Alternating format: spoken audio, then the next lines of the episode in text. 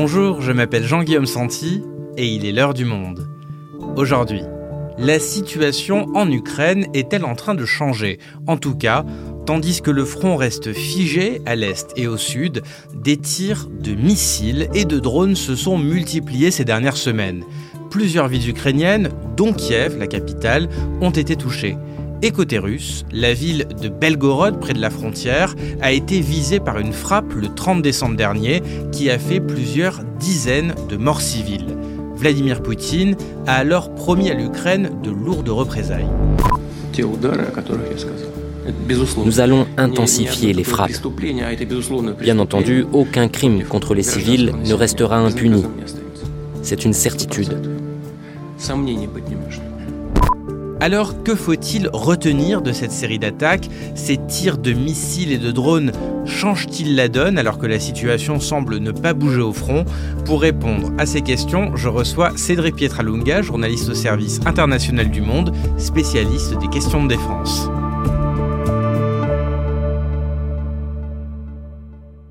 Bonjour Cédric. Bonjour Jean-Guillaume. Alors, Fin novembre, on avait consacré euh, ensemble, Cédric, un épisode de l'heure du monde à la situation sur le front. Euh, tu nous décrivais l'enlisement des combats à l'approche de l'hiver, ainsi que les craintes ukrainiennes de voir le soutien occidental s'effriter après l'attaque du Hamas qui occupait toute l'attention médiatique. Qu'est-ce qui s'est passé depuis? Alors sur le front, il ne s'est pas passé grand-chose depuis. Euh, comme on l'expliquait à l'époque, les conditions climatiques font que les opérations naturellement se ralentissent.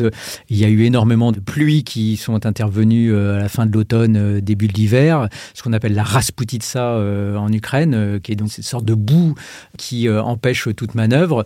C'est accentué par le froid qui est arrivé. Une vague de froid est arrivée en Ukraine avec des températures de moins 15, moins 20 degrés qui, elles aussi, ralentissent énormément les choses. Donc sur le front, il y a toujours des escarmouches, des tentatives d'incursion d'un côté comme de l'autre, mais globalement, le front reste figé. Donc la nouveauté, ce sont ces tirs de missiles. Quand est-ce que cette séquence a commencé? Bah Alors en fait, elle a commencé euh, autour de Noël. Alors il y a d'abord eu le 25 décembre, euh, l'Ukraine a revendiqué avoir détruit un navire russe euh, stationné en Crimée occupée. Il semblerait qu'il y ait plus de 70 marins qui étaient tués lors de cette attaque. Et ensuite, il y a eu une première vague très importante de missiles et de drones russes sur l'Ukraine, qui a été lancée le 29 décembre, qui a fait une quarantaine de morts au total. Et il y a eu ensuite une sorte de de frappe de représailles ukrainiennes sur la ville de Belgorod, qui a aussi, euh, elle, fait euh, une trentaine de victimes. Cette caméra embarquée sur une voiture a capté le moment de l'explosion. Des colonnes de fumée s'élèvent au-dessus de Belgorod. Les services d'urgence sont à pied d'œuvre pour secourir les victimes et éteindre les véhicules en feu. Et depuis euh, cette date, donc depuis la fin décembre, euh, on voit se succéder en fait de part et d'autre des frappes de missiles et de drones euh, sur le territoire ukrainien et sur le territoire russe.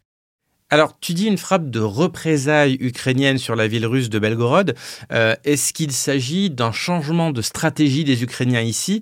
Euh, Parce que plusieurs dizaines de civils russes sont morts et jusqu'à maintenant, les Ukrainiens ne visaient pas les civils hein, sous pression des Occidentaux qui leur fournissent les missiles, c'est ça? Tout à fait. Alors, sur cette attaque de Belgorod explicitement, sur laquelle Vladimir Poutine s'appuie pour euh, justifier euh, ses propres frappes sur l'Ukraine, il faut être prudent parce qu'on ne sait pas exactement encore ce qu'il s'est passé. Il y a eu un missile qui est tombé effectivement euh, sur une zone civile de Belgorod, un marché, et qui a fait donc de nombreuses victimes civiles. On ne sait pas exactement quel missile est tombé. Il semblerait que ce soit un S-300, qui est un missile de défense antiaérienne, mais dont disposent aussi bien les Ukrainiens que les Russes. Donc ça peut être tout aussi bien euh, un missile russe euh, de défense antiaérienne qui euh, est tombé malencontreusement à cet endroit, comme ça peut être effectivement aussi un missile S-300 ukrainien qui a été tiré directement sur Belgorod, puisque les Ukrainiens ont simplement reconnu qu'ils visaient des infrastructures autour de Belgorod, mais plutôt des infrastructures infrastructure logistique militaire. Et donc, est-ce que c'est un de leurs missiles qui est tombé au mauvais endroit? Est-ce que c'est ce missile qui a été intercepté lui-même par un missile russe et qu'il y a des débris qui tombent? On ne sait pas exactement. Mais ce qui est certain, c'est que l'Ukraine, depuis le début de la guerre, a toujours effectivement revendiqué ne pas viser de civils pour évidemment euh, se garder le soutien occidental. Et il n'y a pas de raison objective à ce que euh, l'Ukraine change de stratégie, a fortiori au moment où elle a besoin de ce soutien occidental encore plus qu'auparavant, puisqu'elle est totalement aujourd'hui dépendante des euh, fournitures d'armes occidentales. En tout cas, cette frappe, tu le disais, c'est ce sur quoi s'appuie Vladimir Poutine pour justifier ces nouveaux tirs de missiles. mais est-ce qu'on peut vraiment dire que c'est une réaction à, Belgorod, tous les missiles qui sont tombés sur les villes ukrainiennes? Alors les grandes vagues de missiles, quand vous avez euh, plus de entre 120 et 150 projectiles, euh, missiles et drones, euh, il faut savoir que ça se prépare pas en 24 heures. C'est quelque chose qui est sophistiqué. Ce sont des missiles guidés. Il y a des missiles balistiques, des missiles de croisière, des missiles manœuvrants. Donc tout ça ne peut pas se faire euh, en représailles, voyez, parce que vous êtes frappé et vous dites, bah, dans les heures qui suivent, moi, je vais répondre immédiatement par une frappe. Ce sont des choses qui demandent des semaines de préparation, ce qui fait dire aux experts que euh, ces nouvelles vagues de missiles ne sont pas du tout une représaille à ce qui a pu se passer à Belgorod, mais bien une stratégie élaborée, voulue, volontaire de la Russie de frapper l'Ukraine de manière euh, systématique cet hiver, comme elle l'avait fait l'an dernier, déjà une première fois.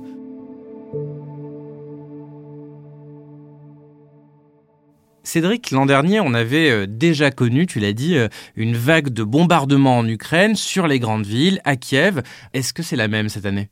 Alors effectivement, donc euh, on le disait, cette campagne d'hiver euh, russe s'apparente à celle de l'an dernier, mais elle est à la fois totalement différente parce qu'en en fait, on, nous ne sommes plus dans la situation de l'hiver euh, de l'hiver de l'année dernière. Aujourd'hui, l'Ukraine dispose d'une défense antiaérienne très élaborée. Elle a depuis un an reçu énormément de systèmes patriotes, Iris, Nasams, Samté. donc l'Ukraine peut davantage se défendre de ces frappes de missiles et de drones qu'il y a un an.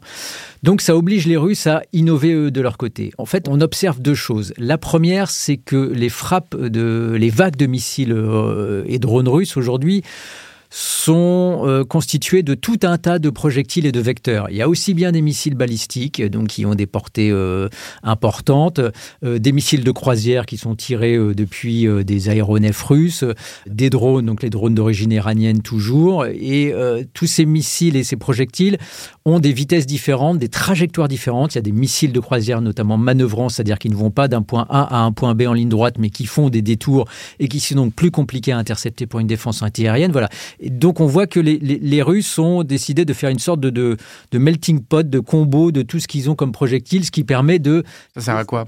Ben, Ça permet de déstabiliser en fait une défense antiaérienne. Parce qu'une défense antiaérienne, quand vous avez une vague massive, il faut pouvoir tout intercepter, c'est-à-dire qu'il faut pouvoir accrocher toutes les cibles et ensuite pouvoir les suivre et décider à quel moment on tire soi-même un missile pour les intercepter. Or, en gros, ça permet de saturer les défenses antiaériennes. Alors, ça permet d'une première chose de saturer, c'est-à-dire que quand vous aviez plein de projectiles en même temps, bah, vos, défenses à un moment bah, sont submergées parce que vous, elles ne peuvent pas suivre tous ces projectiles.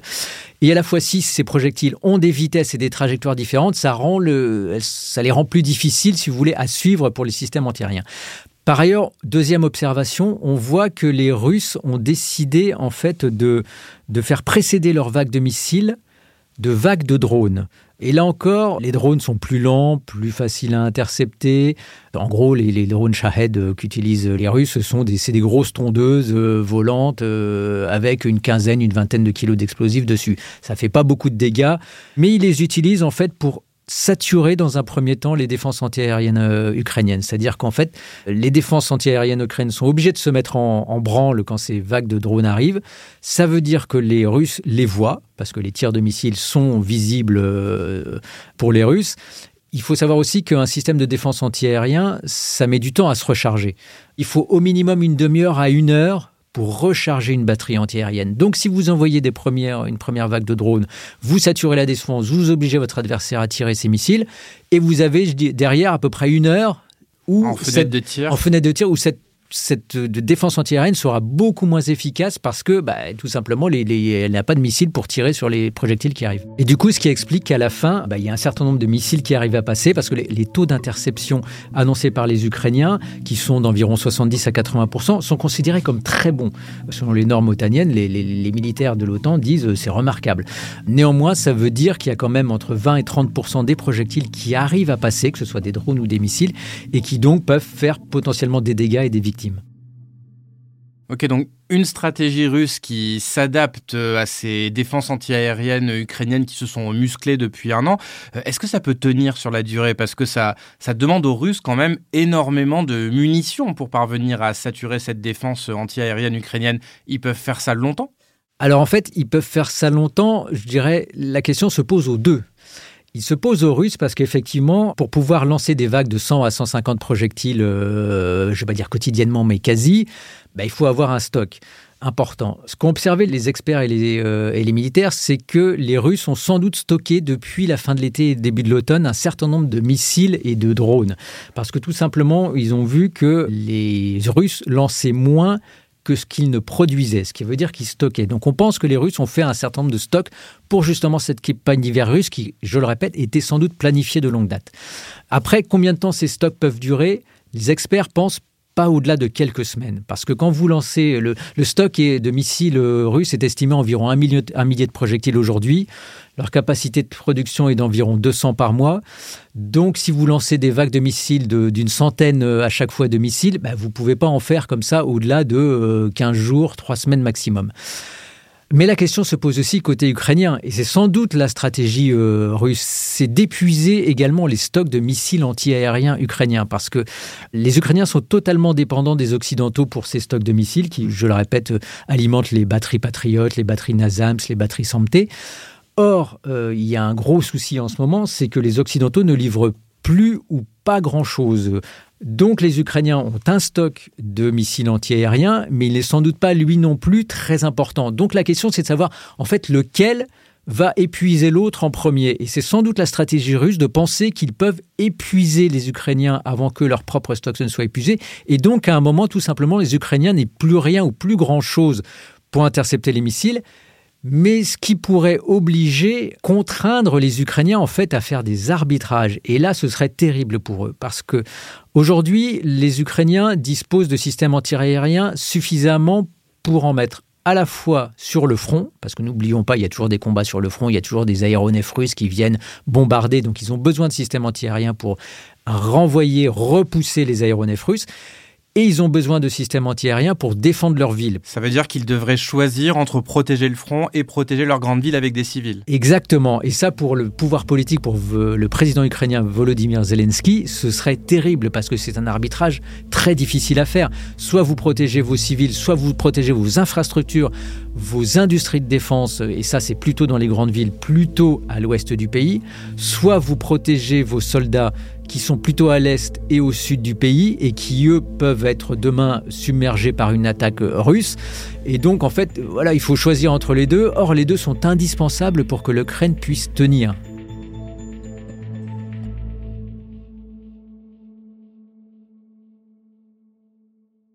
Cédric, la question aussi, c'est est-ce que euh, derrière ces échanges de missiles, il n'y a pas la nécessité pour euh, deux chefs d'État, Volodymyr Zelensky et Vladimir Poutine de l'autre, de montrer que face à un conflit qui est immobile euh, depuis quelque temps au front, ils sont encore à l'initiative. Commençons peut-être par euh, Vladimir Poutine. Il rentre dans une année présidentielle. Il a besoin de montrer à sa population qu'il est actif dans ce conflit. Effectivement, il y a un aspect politique euh, dans ces euh, vagues de missiles et de drones que les Ukrainiens et les Russes s'envoient l'un sur l'autre. C'est qu'ils ont des échéances et qu'ils doivent absolument montrer qu'ils sont effectivement, comme tu le dis, Jean-Guillaume, à l'initiative. Vladimir Poutine, effectivement, il se représente pour une cinquième fois à l'élection présidentielle euh, en mars. Alors certes, c'est une élection qui n'est pas libre, qu'on peut qualifier de fantoche, mais néanmoins, elle existe.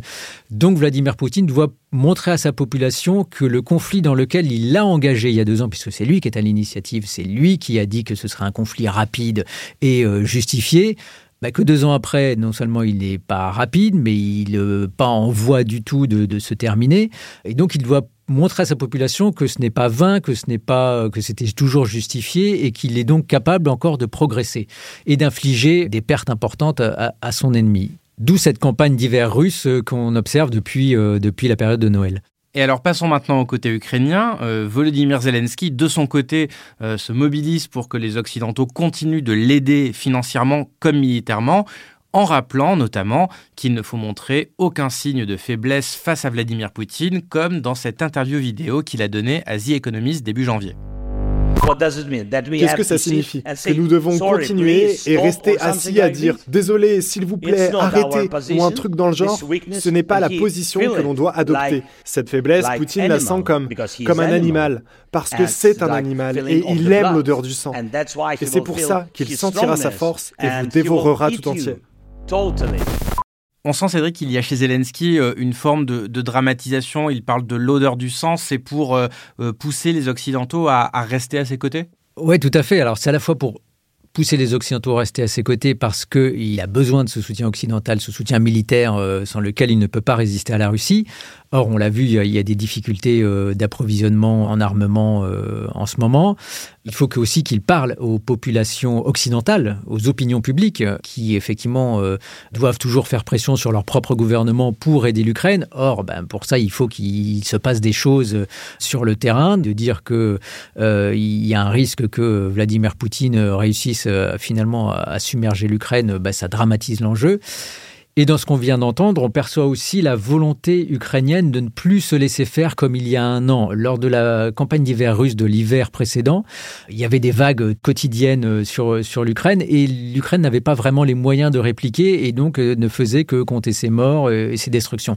Là, on sent, et c'est un changement dans la stratégie euh, ukrainienne, on sent la volonté en fait de répliquer, de montrer à la fois que, aux Occidentaux et à la population ukrainienne que l'Ukraine est capable de répondre à ces attaques et c'est aussi un moyen pour Volodymyr Zelensky de parler à la population russe, de montrer que lui aussi est capable d'infliger euh, des dommages euh, et des, euh, et des pertes aux Russes, et qu'il y a un risque de propagation du conflit sur le sol russe.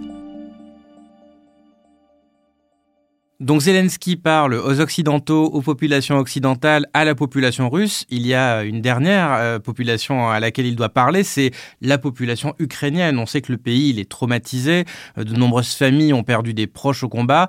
Est-ce qu'aujourd'hui, euh, ce peuple reste derrière son chef avec cet objectif maximaliste qu'il a de reconquérir le Donbass et la Crimée annexée en 2014 ou est-ce que petit à petit euh, une forme de lassitude commence à s'installer? Alors pour l'instant on voit pas de lassitude en tant que telle. Il y a toujours un fort soutien de la population ukrainienne à Volodymyr Zelensky et à sa politique. Néanmoins on voit quelques signaux faibles apparaître qui peuvent inquiéter. Le premier c'est euh, celui de ces manifestations de femmes, de mères qui réclament le retour euh, de leur mari, de leur fils, de leurs frères qui sont depuis parfois certains depuis quasiment deux ans au combat sur le front et ne reviennent pas. À Zaporizhia, ces femmes appellent à la démobilisation avec un slogan Le temps est venu de faire tourner les soldats sur le front. Le message circule largement également sur les réseaux sociaux. Ces manifestations, pour le moment, sont assez sporadiques. C'est à chaque fois quelques dizaines de, de, personnes, une centaine maximum. Elles sont a priori pas organisées. Il n'y a pas de coordination entre elles. Mais néanmoins, c'est quelque chose qui peut être impactant et qui peut prendre de l'ampleur. Par ailleurs, il y a un deuxième élément d'inquiétude qui est euh, celui de l'expression d'un début de lassitude dans la partie ouest du pays, celle qui est le plus éloignée de la guerre, euh, autour de Lviv notamment, où en fait il y a une partie de la population qui commence à s'interroger sur euh, pourquoi cette guerre, pourquoi au bout de deux ans la continuer, alors que euh, finalement euh, les 15 à 17% du territoire euh, occupé par la Russie sont en fait les mêmes quasiment depuis 2014, c'est-à-dire une partie du Donbass et la Crimée, que c'est des territoires qui sont considérés comme russophones, donc pour une partie de cette population sont déjà presque considérés comme perdus et donc qui peuvent voilà s'interroger, commencer à dire, à exprimer l'idée que euh, mais euh, est-ce que ça vaut le coup de euh, tuer encore des centaines, des milliers de nos soldats, de nos maris, de nos frères, de, de nos pères pour continuer cette guerre? Et donc ça, c'est un risque pour Volodymyr Zelensky parce que lui a toujours comme but de guerre des positions maximalistes qui sont de récupérer tous ces territoires, ceux d'avant l'annexion de la Crimée et d'une partie du Donbass à 2014. Donc voilà, il doit faire attention à, tout ça et il doit euh, contenter aussi sa population. Donc voilà, ça c'est l'un des défis de Volodymyr Zelensky pour 2024. Merci Cédric. Merci Jean-Guillaume.